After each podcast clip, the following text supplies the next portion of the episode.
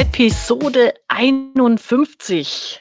Das Buch Never Split the Difference. Negotiating as if your life depended on it. Was für ein aufregender Titel und wir versprechen, es wird auch ein aufregendes Buch. Ich habe heute wieder die Friederike Galland dabei, Rhetorik-Profi und ich finde, da passt ja mal dein äh, Firmenname super dazu, Top Gun Speaking, denn der Autor Chris Voss ist ähm, Verhandlungsführer beim FBI inzwischen als Berater unterwegs und äh, dieses Buch gibt es auch auf Deutsch. Wir beide haben es auf Englisch gelesen.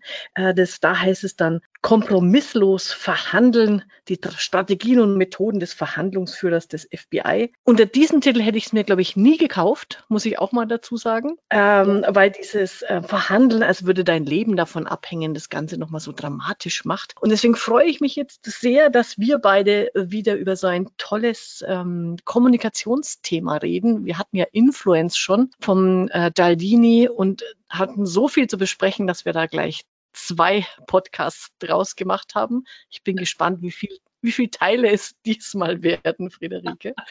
Und sage auf jeden Fall Hallo, schön, dass du da bist. Schön, dass ich da sein darf. Es war eine große Freude, dieses Buch nochmal zu lesen. Danke. Genau, genau. Wie bist du denn drauf gekommen? Also wann ist es dir über den Weg gelaufen und was hat dich dann gleich dran äh, fasziniert? Ich glaube, ich habe per Zufall mal, weil ja Verhandeln auch so eine Sache ist, die mich sehr interessiert. Ich glaube, ich habe per Zufall mal ein YouTube-Video gesehen, wo das erwähnt wurde. Und dann habe ich es mir einfach besorgt, weil es spannend mhm. klang.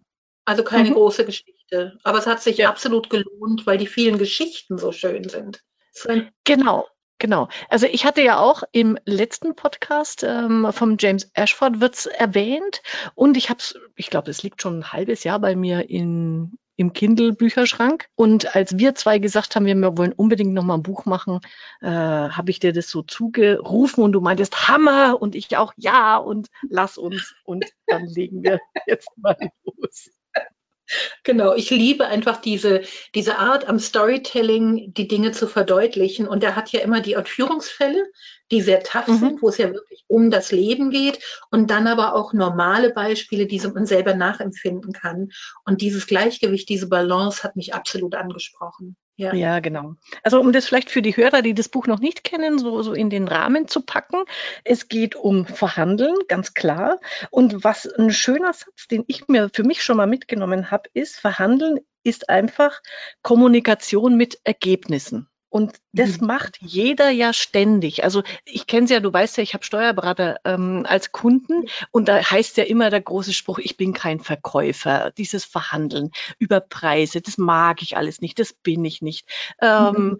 und, und das ist einfach Quatsch, weil erstens jeder verhandelt ja ständig mit und ja. über irgendwas mit wem. Und vor allem, da kommen auch noch ein paar witzige Sidekicks dann in den Geschichten, äh, vor, an, vor allem ja auch mit sich. Also du bist ja auch ja. mit dir immer im in der Verhandlung. Also ich werde mal probieren, ob ich dann mir die kalibrierten Fragen stelle an der einen oder anderen Stelle, äh, um mich selber äh, für, für das ein oder andere zu überzeugen. Und wie du schon gesagt hast, also jede, er, er hat verschiedene Techniken, die er dann nach und nach vorstellt und auch miteinander kombiniert und verpackt es eben immer in, also wirklich thrillerartige, dramatische Geschichten von Banküberfall, Geiselnahmen, Terroristen und, und, und. Und innerhalb dieser Geschichten gibt es dann immer noch mal andere Geschichten mit aus der Businesswelt und so weiter. Also es ist so großartig erzählt und es bleibt so viel hängen dadurch, weil man das verknüpft mit den Geschichten. Da freue ich mich jetzt echt drauf, was du alles für dich auch rausgezogen hast und ich mir. Mein Gott, nach der Ankündigung muss man jetzt aber echt gut werden, das ist dir klar, ne? Ja, das. Da habe ich bei dir keine Zweifel.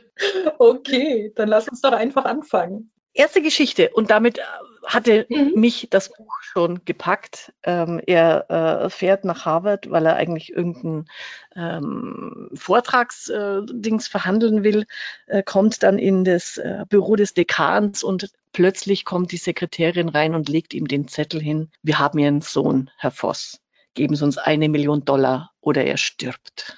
Ja, und in dem Moment ist ihm klar, er wird jetzt hier auf die Probe gestellt. Das ist kein nettes Tete-a-Tete, das ist kein Kaffee trinken. Das ist hier, hast du es drauf oder bist du ein Vollloser? Und damit ist es ja quasi genauso schlimm, als wenn sein Sohn wirklich entführt worden wäre. Wie löst er das Problem? Bitte? Wie er das Problem löst? Ja. Er mhm. löst das, indem er immer wieder die Frage stellt, wie soll ich das machen? Woher soll ich wissen, dass mein Sohn noch lebt? Was kann ich jetzt tun? Und ich finde es unglaublich, dass er auf diese Art die eigentlichen Entführer, den Dekan und die später dazugerufene Professorin, die vom israelischen Geheimdienst kommt, die oh. also auch kein ganz kleines Licht ist, wie er die damit komplett entwaffnet und die wirklich Blut, Schweiß und Tränen schwitzend aufgeben. Ich glaube, so kann man es echt zusammenfassen. Er ja. stellt einfach nur immer wieder die Frage, wie soll ich das jetzt machen? Was kann ich jetzt tun?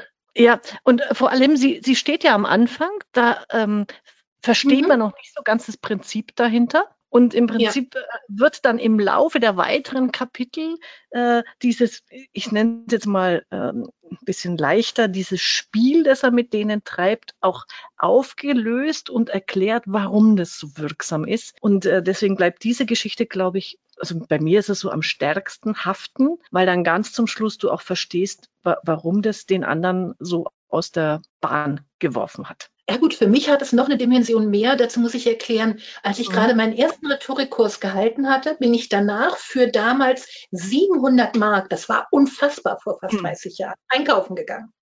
Und eins der Bücher, die ich damals gekauft habe, war das fast neue Getting to Yes. Das heißt, hm. für mich ist das Harvard-Verhandlungskonzept, für das er eigentlich da ist, um das auch zu lernen und zu gucken, schaffe ich das, bin ich gut genug, das war für mich eigentlich der heilige Gral. Und dann zu sehen, wie die Tastenvertreter dieses Verhandlungssystems so aus den Angeln gehoben werden, da hatte er mich. Da musste ich wissen, wie das alles wirklich funktioniert. Und es gibt ja in dem Kapitel dann noch so einen zweiten Teil, wo er erklärt, dass er jetzt auch dann wirklich in das Programm geht, um nochmal zu gucken, sind meine Verhandlungsskills gut genug und was kann ich beim Harvard-Verhandlungskonzept lernen. Und dann erreicht er in jeder Übungsrunde, dass seine Spielpartner sich ebenfalls bis aufs Hemd ausziehen, dass denen nicht das bleibt, was ihnen vorher als Mindestpreis oder als Mindestrückbehalt äh, vorgegeben wird, einfach indem er nur fragt, indem er sich eben den üblichen Spielchen vollumfänglich entzieht.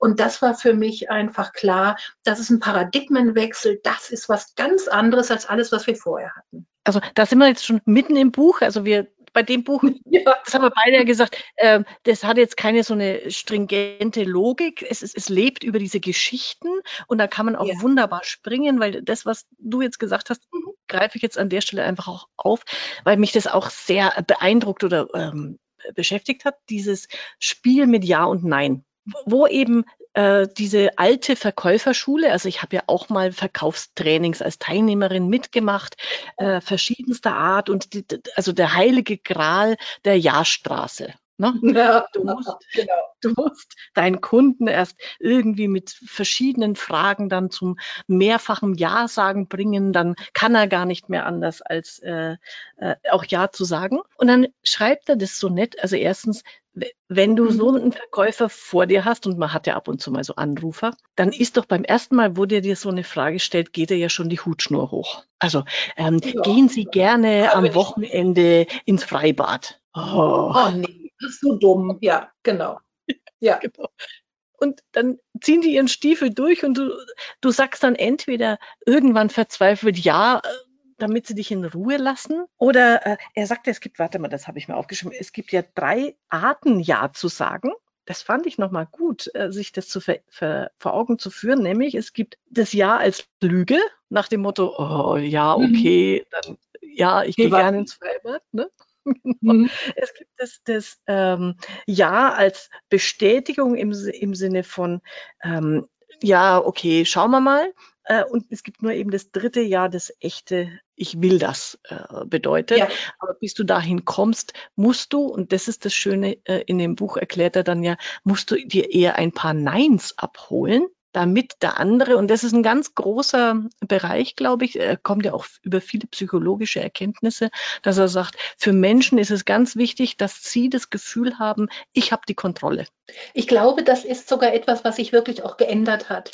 Die Ja-Schiene ist was, was früher wahrscheinlich viel besser funktioniert hat aber es sind schon so viele über den Tisch gezogen worden und wir müssen heute zu so vielem, so ein halbes Jahr sagen, was wir eigentlich gar nicht wollen. Jedes in der Schlange stehen, jedes uns nach den Fahrplänen richten, jede, jede Verspätung hinnehmen. All das sind so kleine Jahres, die uns abgezwungen werden. Deshalb macht ja nicht mehr so viel Spaß. Und dann so aus ganzem Herzen ein Nein zu sagen, ist einfach so viel besser. Und er sagt ja auch, das fand ich sehr spannend, wenn man zum Beispiel eine Spendenkampagne mit Nein-Fragen mhm. einleitet. Mhm. Ne, wollen Sie, dass Angela Merkel weiter regiert? Nein. Wollen Sie, dass sich was ändert? Nein. was wollen Sie dann Mauer? Das funktioniert natürlich nicht, aber wenn man jetzt zwei echte Nein-Fragen hätte, dann ist danach die positive Return Rate, also wie, was man an Spenden kriegt, wie viele Spenden, um 23 Prozent, das heißt fast ein Viertel höher. Das finde ich unglaublich. Das macht ganz klar, die Jahrschiene ist vorbei, finde ich. Und da bringt er ja auch ähm, viele gute Beispiele. Sein, sein persönliches Beispiel fand ich dann auch total witzig, weil er mhm. wollte ja, er war schon immer, glaube ich, beim FBI, aber er wollte dann eben in diese Crisis Negotiation Truppe wechseln. Genau, und wirklich zu den Verhandlern, ja. Genau. Äh, und ist dann eben zu dieser Chefin der, der Abteilung gegangen und hat gesagt, ja, ich will unbedingt bei euch mitmachen, ich bin jetzt so weit und so weiter. Und sie sagt, genau. nein. und das äh, wird dann so schön dargestellt, aber auch natürlich mit, sie sagt nein und er hinterfragt das Nein. Also das glaube ich, also das mhm. habe ich auch, auch aus äh, früheren äh, Verkaufstrainings, dass man bei Einwandbehandlung heißt es ja dann so schön, Nein auch fragt, heißt es Nein jetzt oder heißt es Nein gar nicht zum Beispiel? Und da geht ja. er über die Fragetechnik weiter. Und was ich dann äh, als tolle Wendung fand äh, bei dieser Geschichte, dass eben diese Verhandlungsführer, äh, diese Abteilungsleiterin sagt, naja, nein, auf keinen Fall. Und er fragt dann nochmal, na, kann ich irgendwas tun, dass das äh, vielleicht, vielleicht sich irgendwann mal ändert? Und sie sagt, naja, dann geh mal in die Hotline für Suizidgefährdete. Und das ja, macht er. Da, mhm. Da lernt genau. er dann auch nochmal ganz, ganz viel. Das führt jetzt zu weit, das auch noch reinzuführen. Und dann kommt er halt irgendwann nochmal zu der und sagt, ich war jetzt ein Jahr lang in dieser Hotline. Sie sagt, boah, Wahnsinn. Also er kommt dann ja in diese Abteilung. Mhm. Aber sie sagt auch, also es waren schon viele da, die gefragt haben und sie hat immer Nein gesagt. Und kein einziger ja. hat aber ihren Rat befolgt. Ich glaube, er ist einer von zwei. Aber als sie dann hört, dass er das eben gemacht hat, dann mhm. schickt sie an fünf anderen, die schon auf der Liste stehen und die ein Studium ja. haben, die Zusatzausbildung haben und Erfahrung haben. An all denen schickt sie ihn vorbei, weil er eben der Erste ist, der so persistent dran geblieben ist, trotz des Neins. Und ja. sich damit dann auch das Jahr verdient hat, der vielleicht also auch schon einen Teil der Verhandlungstechnik, die er später lernen soll, selber angewendet hat. Äh, fällt mir jetzt auf, in dieser Geschichte zeigt sich noch ein anderes Prinzip, nämlich zu verstehen, was der andere will. Ja, das ist, glaube ich, der zentrale Punkt überhaupt an dem ganzen System. Es geht um Erkenntnis, um Verstehen, um Empathie. Genau. Wenn ich in die Welt des anderen eintauche, das ist spannenderweise ja beim Harvard-Konzept eigentlich auch so, aber da fokussiert es mehr auf die objektiven Gegebenheiten, während es hier eben auch um die Gefühlswelt, um die Vorlieben und all solche Dinge geht. Aber prinzipiell war dieses Eintauchen schon bei dem Alten da. Nur hier wird es noch mal stärker gemacht. Und es geht, wie gesagt, viel mehr um die dahinterliegenden Einstellungen, um die Wünsche, um die Befürchtungen, um die Zwänge, was da nicht noch so alles sein kann. Ja, genau. Er nennt es, ich finde es einen guten Begriff. Er nennt es ja taktische Empathie, also dieses Ein Einfühlungsvermögen. Und das ist eine Geschichte, ähm, die ist zwar relativ kurz, aber die das wirklich auch zeigt, was das an, äh, bedeutet und eine Konsequenz hat. Das ist, glaube ich, seine zweite Geschichte, wo drei schwer ver bewaffnete Verbrecher sich verschanzen in einem Apartment. Ja. Sie, und die er, kommen glaube, vier oder sechs Stunden vor der P Tür setzt und ja, die ganze genau. Zeit eigentlich nur Verständnis durch alle Poren ausdünstet. Genau. Äh, die, die Sätze, ich glaube, es waren immer nur drei Sätze, die Sie sagen. Ich habe sie mir noch äh, notiert, weil ich das so beeindruckend dann finde. Ne? Ja. Also eigentlich immer, es sieht so aus, als würdet ihr nicht herauskommen wollen. Das ist eigentlich eine ganz mhm. banale mhm. Aussage, aber genau das ist es. Es sieht so aus, als würdet ihr nicht zurück ins Gefängnis wollen. Es scheint, mhm. als hättet ihr Angst, wenn ihr die Tür öffnet, dann äh, stürmen wir mit, mit äh, gezücktem Gewehr und erschießen euch. Und das genau. wiederholen die sechs Stunden, das muss man sich ja mal vorstellen. Bis sie dann, bis sie dann aufgeben, die, die Verbrecher. Ja, aber ja nicht aufgeben, indem sie sich nochmal wehren, sondern indem sie wirklich mhm. die Tür aufmachen und rauskommen, als ob draußen, ich hätte fast jetzt gesagt, der Heiland steht. Also die wollen jetzt raus. Und die wollen zu ihm hin. Die haben Vertrauen gefasst, dass das irgendwie gut wird, selbst wenn es nicht das ist, was sie wollten. Aber alles ja. ist besser, als da noch zu bleiben, ohne dass sie gequält worden sind. Ja. Das ist wirklich, da hat sich was im Verhältnis zwischen denen und ihm massiv geändert. Und, und das ist eben so, also das kann man, also es ist wunderbar, immer äh, all diese brutalen Geschichten, sagen wir mal so, lassen sich dann ja auch in normale Verhandlungen transferieren. Also das kann man dann immer für sich überlegen, wie geht's dem anderen gerade und das zu äußern, das hat ja auch, warte mal, wie heißt die Technik? Es sind so viele Techniken da drin, alle merke ich mir nicht vom Namen. Meinst du Mirroring oder meinst du das Labeling? Ja, ja äh, das Labeling ist es an der Stelle. Also mhm. das Benennen ja. der Angst, der Befürchtung, was der andere eben hat, aufgreifen, wertfrei und jetzt kommt mein, eine meiner äh, Lieblingstipps, Aha. die FM, FM-DJ-Stimme auflegen. Ja, jetzt müssen wir beide etwas anders sprechen, damit das Publikum auch versteht, was damit gemeint ja. wird. Also wer äh, in un unserem Alter äh, ist, der kennt noch Domian. Diese ja, Stimme genau. meinen wir, wenn es des mhm. Nächtens irgendwelche Probleme gibt und er beruhigt die Menschen da draußen. Genau. Tolle Sendung. Ganz tief, ganz ruhig. Aus den tiefsten, dunkelsten Kammern seines Körpers. genau. Aber also und das macht auch wirklich so, das erklärt er ja auch nochmal. Also dieses Emotionale gehört mit dazu. Das darf man nicht als, das, die Emotion ist de, das Hindernis, sondern die Emotion ist eigentlich das ähm, Entscheidende, mit dem ich arbeite. Das gilt für beide Seiten, also die Emotion des anderen verstehen und meine darauf ausrichten. Und dann sagt er auch, und das kennen wir ja immer schon, dieses, wie wichtig ist Lächeln. Äh, auch, dass du dass die Stimme lächelt. Und dann, dann schreibt er das auch nochmal, dass man dann sogar ähm, eher bereit ist, also wer lächelt, ist eher bereit, Probleme zu lösen. Das, ist, das mhm. hat dann wieder was mit Gehirnfunktion zu tun und man ja. äh, leistet weniger Widerstand. Also ich finde es bemerkenswert an der Stelle, weil einen so einen Terroristen-Verhandlungsführer sich vorzustellen, der dann mit lächelndem Gesicht dasteht, während er telefoniert, ist schwierig. Ja gut, vielleicht, vielleicht grinst der nicht wirklich übers ganze Gesicht, aber der ist halt nicht mehr in seine Amygdala und äh, Kampf, Flucht, Todstellen gefallen, sondern der hat plötzlich wieder eine Range of Options. Ne? Der hat Optionen, aus denen er auswählen kann, Möglichkeiten.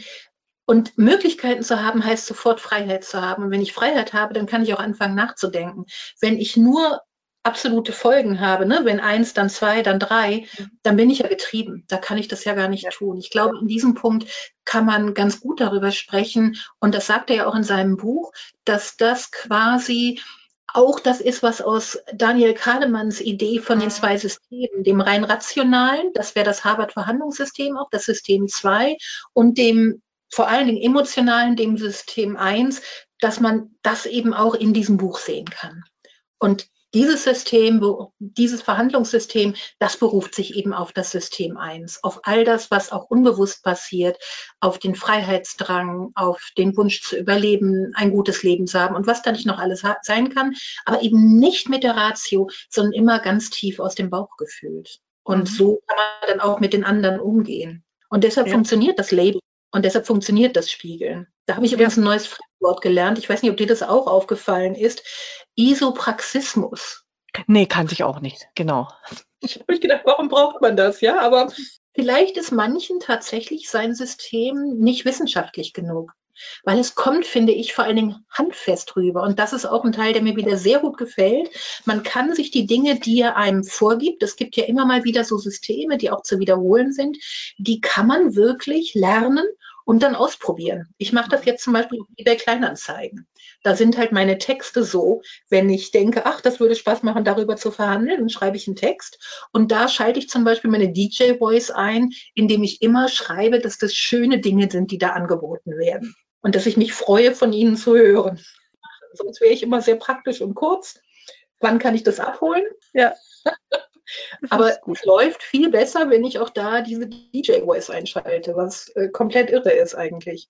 Kennen mich ja. ja gar nicht, die hören mich mal. Und trotzdem funktioniert es. Äh, einen schönen Satz, weil du jetzt auch nochmal von Kahnemann gesprochen hast und dem System 1 und äh, System 2, äh, langsames mhm. Denken, schnelles Denken, äh, finde ich, ja. er, er sagt auch, das ist unglaublich wichtig, dass man das kennt, dass man sich darauf äh, bezieht. Also er macht auch Framing-Effekt und solche Dinge. Erklärt er zwar ja. ganz kurz, aber, aber den Satz fand ich dann so schön, weil wenn man, er, er schreibt dann, wenn man das äh, bei Verhandlungen äh, nicht berücksichtigt, diesen emotionalen Unterbau, dann ist es so, mhm. als würde man ein Omelett zubereiten wollen, ohne zu wissen, wie man ein Ei aufschlägt. Ja, das fand ich auch toll. Also da, ja. Er hat wirklich eine sehr schöne, anschauliche Sprache, die es leicht macht, sich die Dinge zu merken oder sie einfach zu akzeptieren und zu sagen, ja, das Beispiel überzeugt mich, die Geschichte überzeugt mich, da bleibe ich jetzt dabei. Und das ist vielleicht das Allerschönste an dem Buch, dass das Buch so geschrieben ist, dass es genau die Prinzipien auch die ganze Zeit nutzt, die es zu unterrichten versucht. Und ein Prinzip, also das ist mir auch bei dem Buch aufgefallen, also natürlich auch durch die vielen Bücher, die ich schon gelesen habe, mhm. erkennt man ja das eine oder andere wieder ja. und denkt sich, ach, kenne ich schon, kann ich schnell drüber lesen. Und er greift es dann aber auf eine andere Art und Weise auf. Also zum Beispiel dieses Mirroring, also Spiegeln, mhm. den anderen kann ja. ich immer nur so in ähm, körpersprachlichen Sinne, wenn ich jetzt äh, ah. mit, ähm, mit äh, ich habe die Hand am Kinn da sitze, vorgebeugt und ich möchte mhm. Mit dem anderen spiegeln, setze ich mich auch so hin, dann verändere ich meine Position, der andere tut's auch und, äh, und hin und her. Aber mhm. er, bei, bei denen ist ja Mirroring das ist ja der absolute Jedi-Trick, nennt das. das ja. Der Jedi-Gedankentrick. Nämlich einfach in Gesprächen, in Verhandlungen immer die letzten drei Worte des anderen wiederholen ja. und dann schweigen. Er schreibt dann auch, probiert's einfach mal aus bei das nächste, äh, wenn ihr dein Mann, Mann irgendwie, genau, äh, ich habe das dann auch gemacht. Äh, also zu, einfach sagen, hey, äh, ich merke, du bist jetzt total fasziniert gerade von dieser Autosendung. Mein Mann schaut immer so gerne Autosendungen und sagt, mhm, mhm. okay. Dann schweigt er, dann erzählt er irgendwie, was da noch äh, passiert gerade und wie viel PS und mhm. äh, äh. Schnick, Schnack, Schnuck. Ich verstehe davon äh, relativ wenig.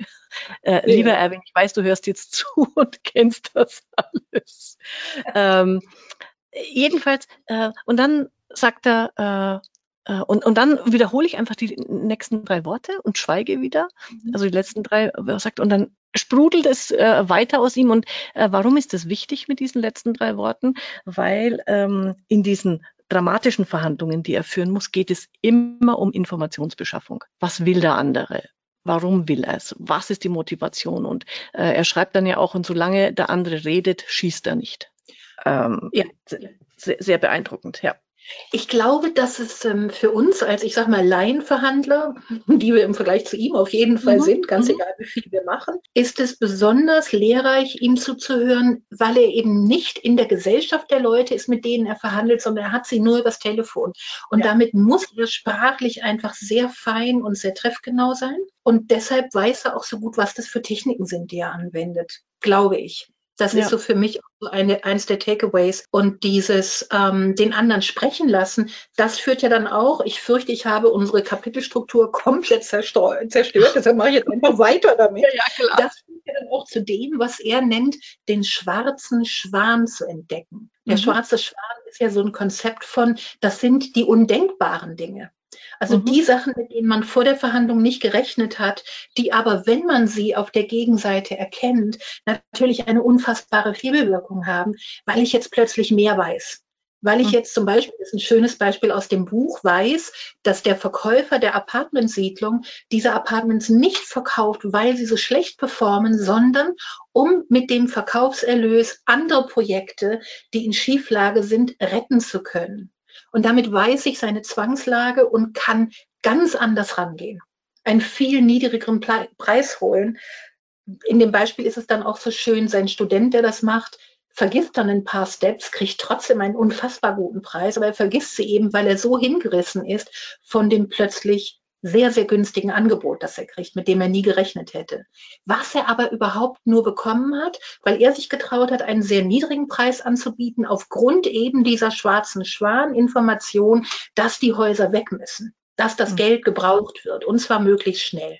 Und das, finde ich, ist ungeheuer reizvoll, sich klarzumachen, es geht nicht nur darum, den anderen in seinem Gedankengebäude zu erkennen, also ne, was ist bei dieser Verhandlung jetzt gerade hier bei dem Komplex wichtig, sondern was gibt es in dessen Leben noch oder was sind die Sachen, die er aktiv versucht vor mir wirklich zu verbergen, weil das seine Schwachpunkte sind, seine Achillesfersen sind, die Hebelpunkte, die ich wirklich benutzen kann. Und ähm, da macht Zuhören doch gleich dreimal mehr Spaß, oder? Ja, genau. Und er schreibt es ja auch nochmal, wir kennen ja alle diesen Begriff vom aktiven Zuhören, ähm, ja. wie wichtig das ist. Und da habe ich auch wieder so lachen müssen. Er sagt dann ja, ähm, naja, äh, wir behaupten in den meisten Fällen, dass wir aktiv zuhören, aber ja. in Wahrheit tun wir es nicht. Und dann, ich den, den Begriff kriege ich mir nicht mehr ganz hin, irgendwie sowas wie der, das, äh, die, die Schizophrenie der, äh, des, des Zuhörens nach dem Motto, eigentlich sind immer vier Personen anwesend, nämlich ich und mein Kopf und du und dein Kopf.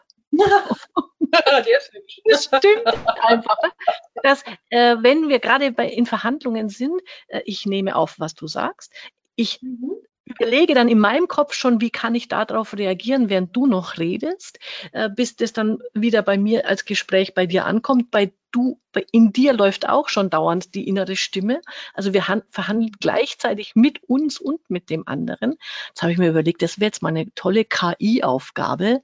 Anstatt dass mhm. wir reden miteinander, könnten wir gleich diese zwei inneren Stimmen verbinden. Dann spart man es. Weiß ich nicht, Angela, weil das ist noch ein anderes Detail, was wir den Zuhörern wirklich nicht vorenthalten dürfen, was durch das Buch immer wieder klar wird. Und er macht das gar nicht zu so einem Hauptpunkt, außer an einer Stelle. Es hört eben nicht immer nur der Verhandler zu, also es hört nicht immer nur der Verhandler zu, sondern es hören immer vier, fünf, sieben, acht, vielleicht sogar zehn andere Leute zu. Und es gibt eine Geschichte, wo es wirklich darum geht, da fährt einer mit einem Traktor, der wahrscheinlich mit Sprengstoff beladen ist, nach Washington und alle haben Angst, Angst, dass der jetzt wirklich sich in die Luft bläst. Und dann gelingt es ihm, weil eine der Mitzuhörerinnen mitkriegt, hier geht es um jemanden, der evangelikal ist, radikaler christlicher Fundamentalist.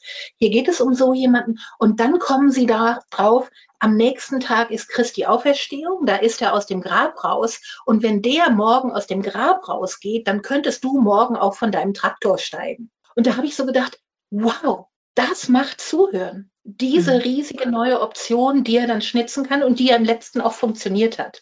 Deshalb eigentlich sollte man vielleicht doch immer jemanden mitnehmen, der nur zuhört, weil wir ja. selber das selbst wenn wir uns alles vornehmen, das gar nicht hinkriegen. Also ich sag mal, das schreibt er ja auch, dass das in diesen Verhandlungssituationen, wenn es um so dra ähm, drastische Dinge geht wie Geiselnahme oder mit Terroristen, die haben ja auch immer Zuhörer. Also ja. da hört mindestens einer im Hintergrund noch zu, um eben genau diese versteckten äh, Botschaften äh, mitzubekommen, äh, das nochmal zu hinterfragen, um dann dem echten Verhandlungsführer äh, Tipps zu geben, welche Frage kannst du als nächstes stellen. Also das ist natürlich ein wichtiger Punkt. Das, glaube ich, werden wir in normalen Verhandlungen nicht unbedingt schaffen. Oder? Ja, vielleicht nimmst du demnächst deine Sekretärin oder einen Assistenten mit, damit der Protokoll führt. Ach so, ja, genau. Ich nehme meinen Mann mit. Super. Wenn der dann verspricht, nichts zu sagen, geht es. Ich weiß nicht, Angela, wie viel Zeit haben wir jetzt noch? Ich glaube, normalerweise bist du immer so eine Dreiviertelstunde, oder? Ja, genau. Also wir Weil haben ich möchte unbedingt gerne noch das Ackermann-System. Oh oder ja. Was hält mir davon? Weil ja, das so praktisch ist. Aber wir machen mindestens noch eine Viertelstunde. Also äh, okay, gut. Dann viel auf dem Zettel. Zum Schluss fünf bis sieben Minuten, ja, damit wir das ja. Ackermann-System machen, weil da lernt man, wie man die richtigen Preise gibt, also wie man richtig Angebote ja. macht. Und ja, darf man einfach, ja, genau.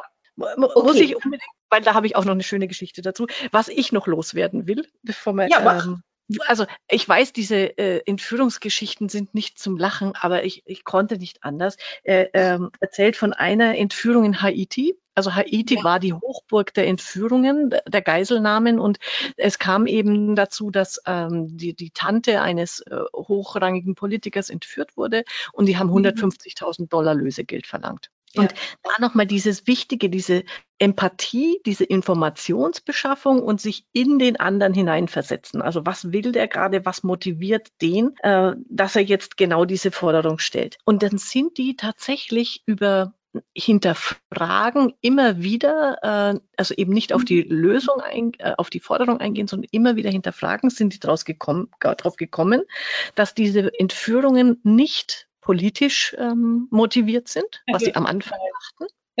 Genau. Dass, dass der, der Preis sehr wohl verhandelbar ist und mhm. dass sie festgestellt haben, das sind in Anführungszeichen normale Menschen, die einfach am Wochenende Party machen wollen und dafür brauchen sie Geld. Und ja. Ende vom Lied, die Partygang. Äh, Ende vom Lied ist, dass sie es einfach bis Freitag wollten die immer das Geld haben, weil dann können sie am Wochenende das ausgeben, dass sie diese, dieses Lösegeld auf 5000 Dollar herunterhandeln konnten. Und um das da nochmal aufzugreifen, und das kommt eigentlich in jeder Geschichte, dieses, das ist ja dieses mhm. große Konzept der kalibrierten Fragen, so nennt er das. Ja.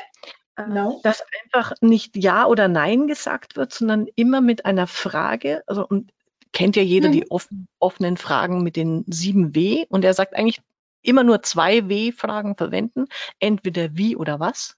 Genau. Die, genau. Die, die große klassische Frage, die dich hier immer weiterbringt, ist, wie soll ich das schaffen? Wie soll ich das in meinem Budget abbilden? Wie soll es mir gelingen, eine Million Dollar zu beschaffen, wenn ich nicht mal weiß, ob mein Sohn lebt? Also das macht er auch bei dieser äh, ein Million Dollar Geschichte mit seinem Sohn. Und die immer und immer wieder, also nicht antworten, sondern immer, immer wieder die Frage, Fragen stellen, sich damit Zeit kaufen. Das ist auch immer ganz mhm. wichtig äh, hm. und, und dann den anderen die Lösung finden lassen. Genau, ich glaube, das ist der Clou, den anderen ins Nachdenken zu bringen. Üblicherweise sind ja Leute, die Forderungen stellen, die haben ihr Mindset, das will ich und danach werde ich fragen und dazu werde ich ihn kriegen. Und in dem Moment, wo sie anfangen nachzudenken, verlieren sie dieses, diese Stabilität, dieses Gleichgewicht und fangen dann auch an, Gegenangebote zu machen. Deshalb sind die kalibrierten Fragen so unglaublich. Er nennt es, die fangen an, mit sich selbst zu verhandeln. Ja. Und das ist natürlich das Schönste, wenn ich das nicht mehr mache, weil die kennen selbst ihre Schwachstellen viel besser als ich.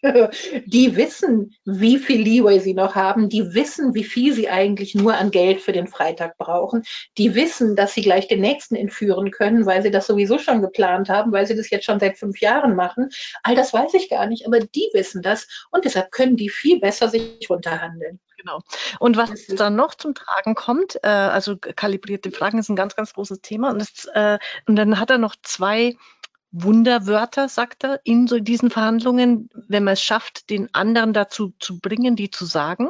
Das eine ist, ähm, das ist richtig, that's right. Also in irgendeiner ja. Form durch diese Fragen und was der andere einem für Informationen liefert, immer wieder so zusammenzufassen. Also nicht, dass er Ja sagt, sondern äh, ja. stimmt, das ist richtig. Äh, ist ein ganz wichtiger Punkt. Und das Zweite äh, fand ich auch nochmal einen guten Gedanken, ist dieses, wir wollen alle fair behandelt werden. Das ist so ein hm.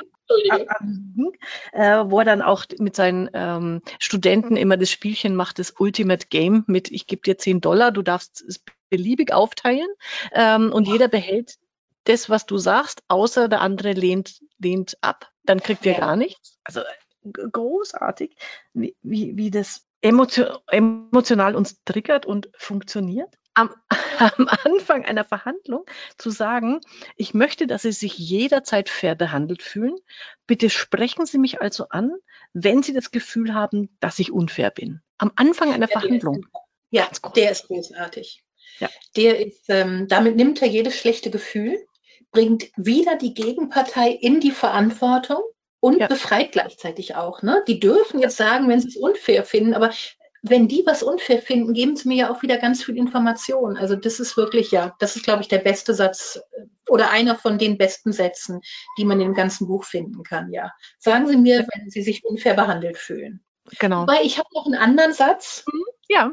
Kannst du dich erinnern, da gibt es die Geschichte, er als FBI-Agent geht nach Kanada und meldet sich vorher nicht hm. beim FBI-Chef in, Chef in Kanada an. Und dann weiß er, entweder ist jetzt alles aus oder er kriegt diesen Chef dazu, dass der das ja. übergeht. Das ist wirklich eine schwere Todsünde. Und dann ruft er den an und er öffnet das Gespräch mit, vergib mir Herr, denn ich habe gesündigt. Und der andere sagt, wer ist da? Was wollen Sie? Er sagt nochmal, vergib mir, o oh Herr, denn ich habe gesündigt. Und dadurch, dass er sich so vor die Füße des anderen wirft, ja. kann er auch wieder fast gar nicht anders und äh, sagt dann, naja, okay, aber das nächste Mal meldest du dich pünktlich an. Ja, genau. Das nennt er ja, ich habe, ich weiß nicht, das deutsche Buch habe ich, wie gesagt, nicht gelesen. Accusation mhm. Audit. Ich weiß gar nicht, wie, ja, genau. ne? äh, wie, wie sie das übersetzt haben. Das würde ich auch gerne. Also ich glaube, ich besorge mir die deutsche Fassung nur, um das zu lesen. Aber ich finde, diese, der, dieser Grundgedanke ist so gut. Wenn, also wie gesagt, wir sind wieder bei dem Thema, mhm. sich in den anderen hineinversetzen. Das heißt, was könnte er an negativen Gefühlen haben, mir gegenüber oder der Situation gegenüber? Und bevor ich ihn da lang dran rumkauen lasse, sie auszusprechen. Ich, ich ähm, Ich nehme mhm. an, Sie glauben, dass ich die schlechteste Beraterin der Welt bin. Ich nehme, vermutlich denken Sie jetzt, ich will Sie über den Tisch ziehen. Äh, und, und, und das alles. Ja. ja, ja, genau. Ja. Äh, aber sich das vorher zu überlegen, was kann der an negativen Gedanken haben, aufgreifen, mhm. benennen und dann in positive, lösungsorientierte Gedanken zu, ja, da ist ja das Spannende, dass man heute im Gehirnscan nachweisen kann, dass solange Leute im Panikmodus sind, in der Akmüll, Akmüll okay, ich lasse dieses Wort weg, dass dort dann eben tatsächlich nur diese drei Panikreaktionen zur Verfügung stehen, ne? ja. Totstellen, ja. Kämpfen und Flüchten. Ja. Und dass man aber durch Benennung der Gefühle, und dazu bringe ich Sie mit diesem Accusation Audit, durch Benennung der Gefühle ist sofort der Druck raus. Das ist einfach als Technik auch großartig. Wirklich ja. richtig gut. Ich finde, hier sind viele kleine Goldnuggets drin, mhm. die man einzeln heben muss, um sie dann, ich sag mal, über den Zeitraum vielleicht von drei Wochen, sollte man sich vornehmen, das möchte ich jetzt zehnmal anwenden mhm. damit man es ja. danach als Technik drauf hat, denn es ist kontraintuitiv. Also es ist nicht etwas, was man automatisch so machen würde. Ich ja. habe mal gelernt, man soll sich nicht entschuldigen. Und sowas mhm. glauben wahrscheinlich, dass ich sie jetzt ja. einer einer peinlichen Inquisition unterziehen werde. ja, warum sollte ich ihm diesen, diesen Frame gönnen? Aber offensichtlich funktioniert es, wenn ich das tue. Ja. Also ja. werde ich das demnächst machen, genau. Genau. Hm, ähm, bevor wir jetzt zum Ackermann kommen, ein Punkt noch ja. dazwischen, äh, nämlich hm. der ist nämlich auch eigentlich, deswegen heißt das Buch ja so, Never Split the Difference. Ja, ähm, du hast ähm, recht, der darf nicht fehlen. Es ja. darf auf keinen Fall fehlen. Warum heißt das so? Weil er hat eine ganz explizite Meinung zu Kompromissen. Und äh, dieses, ich weiß gar nicht, es gibt keine schöne Übersetzung. Es, uh, never, uh, to split the difference meint ja einen Kompromiss finden. Und ja, das sagt, heißt so, dass die, ähm, einige die nicht auf der Hälfte. Und er sagt, das ist immer, immer, immer, immer die schlechteste Lösung. Und er macht das, dieses wunderbare Schuhbeispiel. Ich liebe es weil er sagt, okay, wenn du bis jetzt glaubst, es wäre sinnvoll, äh, wir einigen uns in der Mitte und dann wäre alles gut. Ja. Überleg dir mal Folgendes. Der Mann möchte gerne zu seinem schwarzen Anzug braune Schuhe tragen und die Frau sagt, nein, da müssen schwarze Schuhe her. So, wie hm. schaut der Kompromiss aus? Er trägt einen schwarzen und einen braunen Schuh. Das ist nicht die beste Lösung, sondern die schlechteste. Führt es einfach nochmal ja, so alles andere wäre besser. Genau. Alles andere ist besser. Also ähm, hinzugucken, was ist mein Ziel äh, und, und da einfach in der Verhandlung nicht den Kompromiss einzugehen, weil der Kompromiss ist, äh, sage ich mal auch, äh, wie sagt er äh, das, ähm, wir wollen Sicherheit, wir haben Angst. Er hat auch, oh, oh Gott, ich liebe diesen Begriff, wir reden ja immer von Win-Win-Situationen, gerne auch, wenn es um Kompromisse geht. Und er sagt, das ist eine Wimp Win-Situation. Und ich hab, Wimp wusste ich nicht, heißt Weichei. Genau. Großartig. Ja. Die Weichei-Gewinner-Situation, weil ich das Weichei bin, den Kompromiss äh, vorschlage, weil ich nicht mutig genug bin, zu dem zu stehen, was ich mir als Ziel vorgenommen habe. Sensationell. Genau, genau, aber genau das tut das Buch. Das Buch nimmt dir die Angst vor dem Verhandeln und mach dir klar, dass eben das Ausweichen vor der Verhandlung das ist, vor dem du Angst haben solltest. Weil dann kannst du maximal so einen schlechten Kompromiss kriegen und das kann keiner wollen. Das genau. geht einfach gar ja. Weil ja. du es gerade angesprochen hast, fange ich vielleicht an, das Ackermann-Schema mhm. genau. zu leiten mit, wie gehe ich mit meinem Ziel um? Also wie bereite ich so eine mhm. Verhandlung vor? Da können wir jetzt nicht alles erzählen, aber eine Sache ist ganz wichtig. Erstens, man setzt sich, bevor man in die Verhandlung geht, ein optimistisches, aber vernünftiges Ziel. Also mhm. nicht aus utopisch, aber optimistisch. Das schreibt man auf. Dann bespricht man das mit einem oder einer Vertrauten und dann nimmt man den Zettel mit dem Ziel mit in die Verhandlung, damit man eben nicht auf die Idee kommt, blöde Kompromisse zu setzen. Und man braucht das auch, damit das Ackermann-System funktioniert.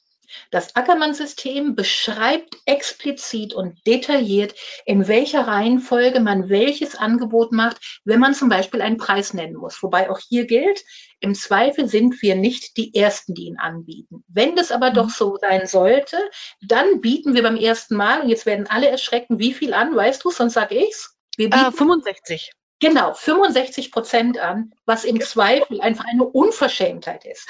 Ja. Aber genau weil wir damit einen so extremen Anker setzen, kriegt der andere vielleicht ein bisschen Angst, hört richtig zu und wir haben ihn verunsichert. Und dann benutzen wir kalibrierte Fragen, um ihn ein bisschen abzubringen. Vielleicht kommt er uns jetzt mit seinem Gegenangebot schon ein bisschen entgegen. Vielleicht sagt er auch schon fast ja, das ist dem Typen, der die Apartments kaufen wollte, passiert. Mhm, mh. Was aber war, der geht ja gleich weg und sagt, ah, da muss man mit meinem Auftraggeber sprechen. Vielleicht geht das ja.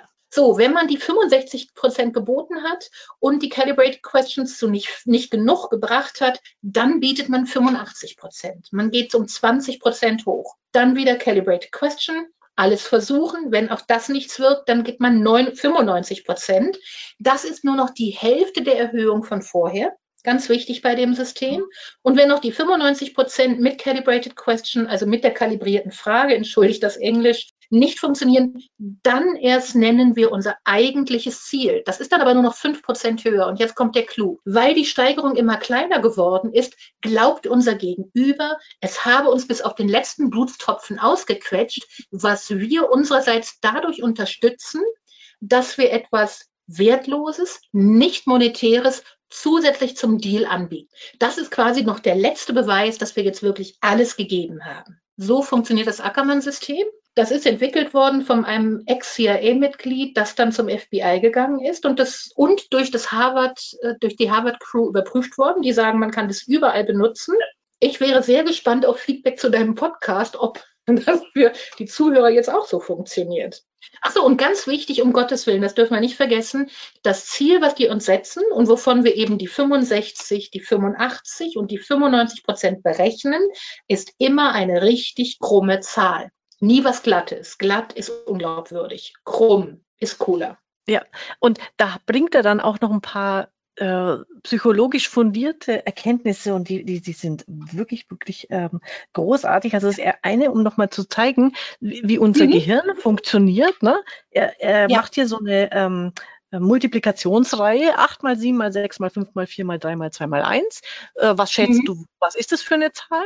Und dann sagt man, und jetzt, und dann sagt man zum anderen, zur anderen Probandengruppe, sagt man einmal, zweimal, dreimal, viermal, fünfmal, sechs mal, sieben mal, acht, schätzt mal, was kommt da raus? Ganz schnell, einfach aus dem Bauch raus. Und beide Gruppen, also die, und die Gruppen, die das äh, beantworten, die die acht zuerst genannt bekommen, mhm. sagen immer eine höhere Zahl als die, die eins genannt bekommen. Also diese ja. Anker, dieser psychologische Ankereffekt ist so unfassbar ähm, wichtig. Und das Zweite, also auch wenn wir es, und das ist ja das Arge, wir wissen das, das mit dieser 1,99 äh, Geschichte völlig ja. guten, äh, egal ist, ob wir jetzt 1,99 mhm. oder 2 Euro bezahlen. Und trotzdem ist unser Hirn gepolt auf 1,99 ist viel günstiger als zwei. Ja. Plus, plus, das ist das Wichtige bei diesen, es, also diese krummen Zahlen wirken einfach genau äh, kalkuliert. Bei einer genau. Nullerzahl wissen wir immer, naja gut, das habe ich mal halt so mit einem groben Daumen mir ausgerechnet, da kann man immer verhandeln, da ist immer Spielraum. Wenn ich aber sage 3714, mein Budget beträgt 3714, dann ist dem anderen klar, wow, aber das ist aber mindestens ein Steuerberater, dass er das so auf den Pfennig ausgerechnet hat. Ich finde übrigens deine Zahl gerade wirklich total schön. Die benutze ich irgendwann mal für ein Angebot. Und ja, es ist, so, das ist wirklich klasse. Äh, jetzt erzähle ich, äh, weil jetzt sind wir dann äh, wunderbar am Abschluss. Jetzt erzähle ich noch meine, mein persönliches. Erlebnis von heute in Sachen Zahlen, was so großartig großartig ist. Wir waren heute nämlich im Küchengeschäft, mein Mann und ich. Mhm. Mein Fehler, ich habe vergessen, ihn vorher äh, zu briefen, äh, weil ich wollte unbedingt die kalibrierte Fragen ausprobieren, um mit ihm in die Verhandlungen zu gehen. Hat nicht geklappt, weil der hat einen Preis genannt und mein Mann hat schon gesagt, ja, passt. Also, okay. Ähm, aber wir haben noch nicht unterschrieben. Wer weiß, da passiert noch was. Aber was, also dieser Verkäufer hat bestimmt dieses Buch gelesen. Ganz, ganz sicher. Weil was hat er ja. gemacht? Also er hat das alles mit uns durchgegangen, wunderbar und Oberfläche, was wir alles wollen und hin und her und drauf und runter. Und äh, sagt dann, ja, okay, er ähm, hat es jetzt alles im Computer eingegeben. Der rechnet jetzt erstmal kurz. Ich hol uns schnell noch einen Kaffee. Also das dauert was für ein Quatsch. Ne? Ich weiß genau, was da jetzt passiert ist, psychologisch, und trotzdem ist man, ist man nervös. Oh mein Gott, der Computer rechnet jetzt erst. Ui, wie aufwendig das wohl ist. der wusste die Zahl schon längst. So, dann setzt er sich hin, schaut uns ganz, wirklich ganz cool in die Augen und sagt 22.714. Und mein Mann und ich sind innerlich verfallen. Also war, war äh, jenseits von allem Budget, das wir, was wir vorgenommen haben. Er hat echt fünf Sekunden hat er uns in diesem Glauben gelassen und einfach, weil es so eine krumme Zahl war, war für mhm. mich, das, das, ist wirklich da rausgekommen. Wenn er 22.000 gesagt hätte, hätte ich gleich gewusst, das ist ein Fake. Jedenfalls nach fünf Sekunden kommt die Auflösung und sagt, haha, 14.349. Und schon denkst du, auch 14.000 ist aber günstig. Ist es nicht unglaublich. Es ist wirklich, ähm, der hat quasi das umgekehrte 65%-Angebot mit euch gespielt. Ja, genau, genau. Er hätte dann so eine Frage stellen sollen. Aber, äh, und dann kommt der Clou, also was, der, der, der äh, ich, ich werde ihn mal mhm. fragen, ob er das Buch kennt. Und dann sagt er noch, aber in dem Preis ist die Montage und der Aufbau, weil wir, äh, wir kriegen das in Österreich, das ist ein weiter Weg, ist da inklusive. Ja, was denn? Du weißt. Ja. Entschuldigung. Ja. Aber das ist genau das Ackermann-Prinzip, zum Schluss noch was nicht monetäres, auch wenn es kein Extra ist. Ja. Also äh, großartig, dass es genau heute auch passiert, ähm, während, während wir dieses Buch besprechen. Ähm, was ich mir beim Ackermann-Prinzip tatsächlich mhm. frage, ähm, ich werde tatsächlich mal wieder, wenn man mal irgendwo in einem südländischen Land ist, auf dem Bazar was kaufen. Ich wette mhm. mit dir, die, die verfolgen genau dieses Ackermann-Prinzip mit diesen Werten, oder? Glaubst du auch? Ich habe da leider noch nie verhandelt, aber ich könnte es mir absolut vorstellen. Ich würde dir nur raten, ähm, guck mal auf eBay Kleinanzeigen, ob es da nicht was gibt, was du gerne hättest und probier hm. einfach mal von deren Preis aus das zu bieten. Dafür musst du nicht erst im Urlaub fahren. Und ich wette mit dir, dass das ganz oft funktioniert. Ja, da hast du recht. Das will ich auf jeden Fall ausprobieren. Ähm, wir, wir brauchen noch einiges für die Küche. Da werde ich dann Großartig, dann hast du jetzt richtig ein Übungsprogramm vor dir. Ja, genau. Ähm, ja, ich überlege schon. Ich glaube, ähm, ich, glaub, ich mache demnächst mal lauter so kleine Aufgaben, dass wirklich dieses ganze Buch von mir und meinen meinen Followern nochmal durchgearbeitet wird, weil es sich einfach wirklich lohnt, ein paar Sachen sich so wie, wie Tools drauf zu schaffen, dass die dann da sind. Und diese Zahlenfolge 65, 85, 95, 100, die sollte man einfach haben. Das sollte man ja. wissen und kalibrierte Fragen stellen. Das ist auch so ein absolutes Muss. Dann noch gut zuhören und labeln und mirroring. Also ja, genau. Genau, also ich habe mir nochmal für mich äh, als ähm, Ausprobier-To-Do wirklich dieses Drei-Wort-Prinzip, also die letzten drei Worte ja. wiederholen, ähm, vorgenommen. Äh, das äh, kleiner Sidekick da zum Abschluss, ähm, das haben die nämlich mit Kellnern getestet. Und tatsächlich ja, ist es ja, tatsächlich ist es so, dass die eine Kellnergruppe, die einfach immer gut, ach stimmt, äh, schön gesagt hat, also so normale ja, bestätigende Worte. Ne? War. Also die haben richtig Gas gegeben. Mhm. Ja, und die anderen haben einfach immer die letzten drei Worte der, der Gäste wiederholt. Die haben 75 Prozent mehr Trinkgeld bekommen als die ja. äh, Vergleichsgruppe. Also man merkt, es funktioniert und äh, schon allein dafür lohnt sich da mal, solche Dinge auszuprobieren und wirklich dieses Buch durch diese ähm, Geschichten aus der ähm, FBI-Praxis. Das ist jede, jedes Kapitel ist ein Thriller. Unglaublich spannend, äh, wie er das schildert. Auch sehr äh, lehrreich, finde ich, ähm, weil er auch sehr selbstkritisch ja immer das berichtet, nach dem Motto, mhm. boah, da, was da alles auch schief gegangen ist schon. Also er macht nicht, ich bin der gloriose beste Verhandler ever, sondern er lernt sehr, sehr viel und schildert diesen Lernwerdegang auch. Das ja. fand ich auch immer ganz, ganz toll. Und insofern ein äh, wirklich, wirklich großartiges Lesevergnügen und Lernvergnügen. Also von mir ist es auch absolut eine Leseempfehlung. Was man nicht erwarten darf, ist genau wie heute bei uns beim Podcast, entschuldige, es ist nicht maßlos gut gegliedert. Man mhm. hat schon mal Doppelung und dann geht es nochmal rückwärts und vorwärts, aber es ist ein Genuss, das Ganze zu lesen. Es ist so wie beim Kinofilm. Da gucke ich auch nicht, ob jetzt die Kameraperspektive so ist, wie ich mir das vorstelle, sondern ich vertraue mich dem Regisseur an und das, wenn man das bei dem Buch hinkriegt, dann ist es lehrreich, schön und unterhaltsam. Ich würde sagen, das kann sogar eine Strandlektüre sein. Also so als Lektüre auf jeden Fall und dann nimmt man es für sich mit und äh, schreibt sich so die Sachen raus, die man äh, für sich nochmal umsetzen will und ausprobiert und dann einfach in den Alltag überträgt. Weil das ist natürlich, das ist nicht so von eben mal ein Schnipp und ich wende das mhm. an, sondern gehört echt Übung dazu. Ja, ja das wäre schön. Dann wäre deine Küche jetzt die Hälfte. Morgen äh, rufe ich nochmal an. Da komme ich dann mit. Also äh, ich habe hab mir in dem Gespräch mit dem äh, Küchenmenschen hatte ich mir die Frage oder die die äh, mhm. Aussagen schon überlegt. Ich habe gesagt, wie sollen wir das in unser Budget jetzt noch integrieren? Das war meine Frage. Ja, das Problem ist, dein Mann hat schon passt gesagt, wenn ich dich erinnere.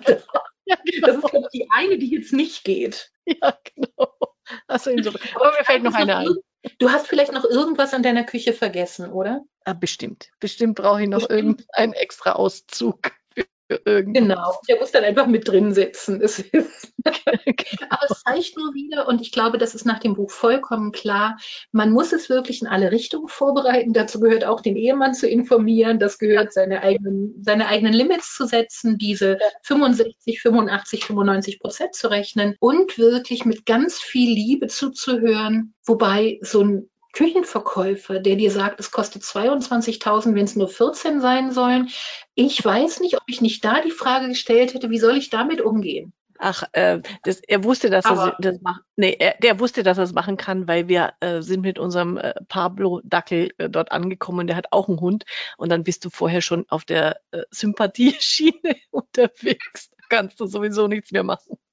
Du bist also genau, wie ich das hier auch wahrnehme, einfach zu freundlich. Ja, genau. Liebe Angela, ich danke dir, dass ich das Buch mit dir lesen durfte. Es ist immer eine ja. so große Freude. Es war toll. Ja, es war auch für mich wieder äh, großartig. Danke dir, Friederike, dass wir diese Gedanken ausgetauscht haben. Und ich freue mich auf unser nächstes Buch, das ganz bestimmt kommt. In dem Sinne, ciao und mach's gut.